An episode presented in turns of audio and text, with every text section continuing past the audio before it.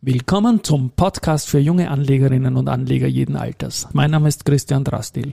Beim Börse Social Magazine schreibe ich unter dem Kürzel DRA. Und mein Name ist Josef Klarek und beim Börse Social Magazine schreibe ich unter dem Kürzel JC. Und gemeinsam sind wir Team, Team DRA JC.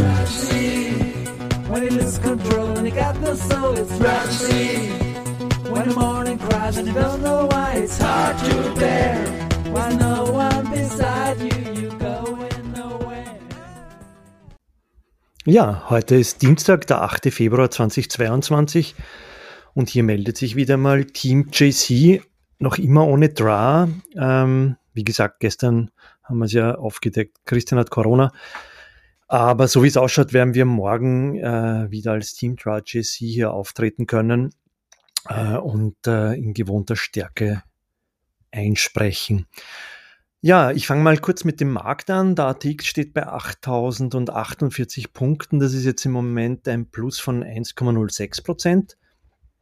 Und ähm, wenn man die Kursliste anschaut, dann sticht heute eindeutig eine Aktie heraus. Das ist nämlich die AT&S.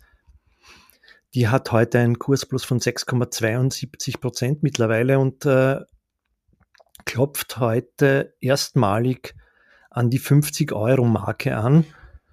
Und zwar ist sie, sie ist heute schon ganz knapp davor bei 49,60 abgeprallt. Kurz mal, schauen wir, vielleicht geht sich das heute im Tagesverlauf noch aus.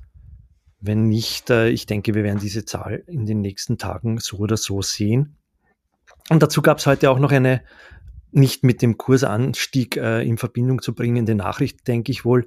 Und zwar wurde bekannt gegeben, dass die AT&S ähm, in die neue Leica 11 ähm, äh, ihre Leiterplatten oder Technologie eingebaut hat. Und äh, das freut mich natürlich als äh, Fotografie-Interessierten, ähm, der auch sehr viele Fotobücher hat, die mit einer Leica geschossen wurden, sehr. Ähm, die Leica, 8, äh, Leica 11 ist natürlich äh, außerhalb meiner Reichweite, würde ich mal sagen. Die kostet nämlich circa 8000 Euro im Handel.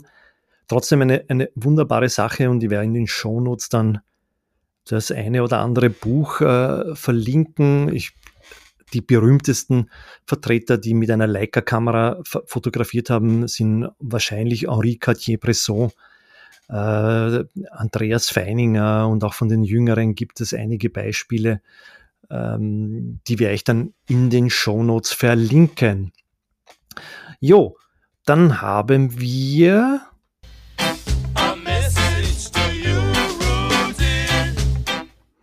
nämlich sogar zwei Mails bekommen an den Rudi. Und zwar, das eine hat uns der äh, Investor Relations Mann der Frequentis, der Stefan Marin, ähm, heute gegen Mittag geschickt und zwar hat er geschrieben, ich freue mich, dass Frequ Frequentis vom Markt so gut aufgenommen wurden und vom Börse Social Network laufend kommentiert wird und wurde.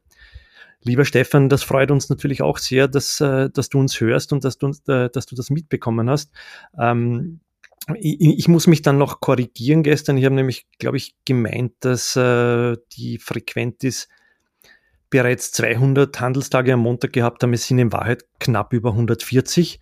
Das war das eine. Und ähm, dann ähm, haben wir noch eine zweite Anfrage gehabt zur Frequenz, nämlich ob das das letzte IPO im Prime Market war. Und da kann ich auflösen unter Mithilfe der Wiener Börse, die uns das zur Verfügung gestellt und geschickt hat heute.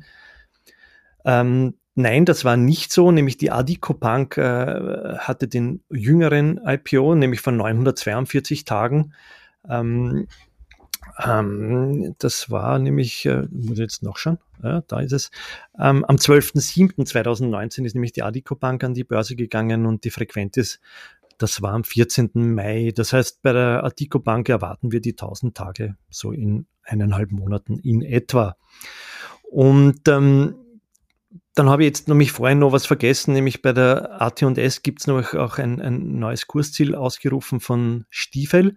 Äh, die ähm, bestätigen ihre Kaufempfehlung für die AT&S und erhöhen das Kursziel von den 55 auf mittlerweile 65. Ähm, wie gesagt, wir stehen heute bei knapp 50. Äh, das ist durchaus beachtlich.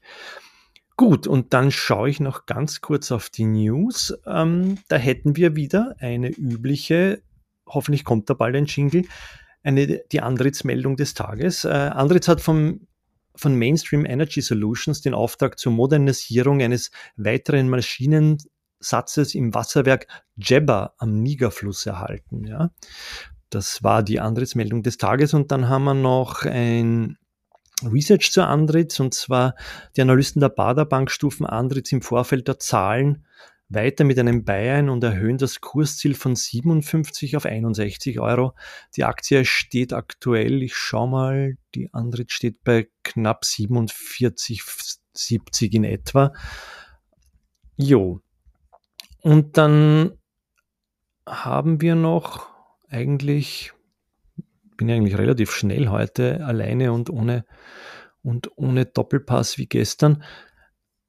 Zur Immofinanz haben wir noch vielleicht eine kleine Meldung. Wir haben, wir monitoren ja die FMA-Datenbank äh, nach äh, Short-Positionen, die der FMA gemeldet werden. Und da hat die Susquehanna per 4. Februar die Netto-Short-Position bei der Immofinanz auf 1,86 erhöht von zuvor 1,75 äh, Prozent des Grundkapitals. Da waren wir aber allerdings schon Mitte Jänner bei über zwei Prozent, bei 2,04 Prozent. Also das schwankt, ist aber offensichtlich noch offen, die Short-Position. Ja, und morgen wird dann, wie, wie schon angekündigt, auch der Christian wieder dabei sein und wird dann seine klare Meinung über die CPI SIMO Immofinanz Story der letzten Tage kundtun. Morgen dann mehr im Podcast. Ich würde sagen, ich glaube, ich habe nichts vergessen von dem, was ich heute sagen wollte und werde jetzt den Abspann anwerfen und wünsche euch einen schönen Nachmittag. Bis morgen in alter Frische. Ciao.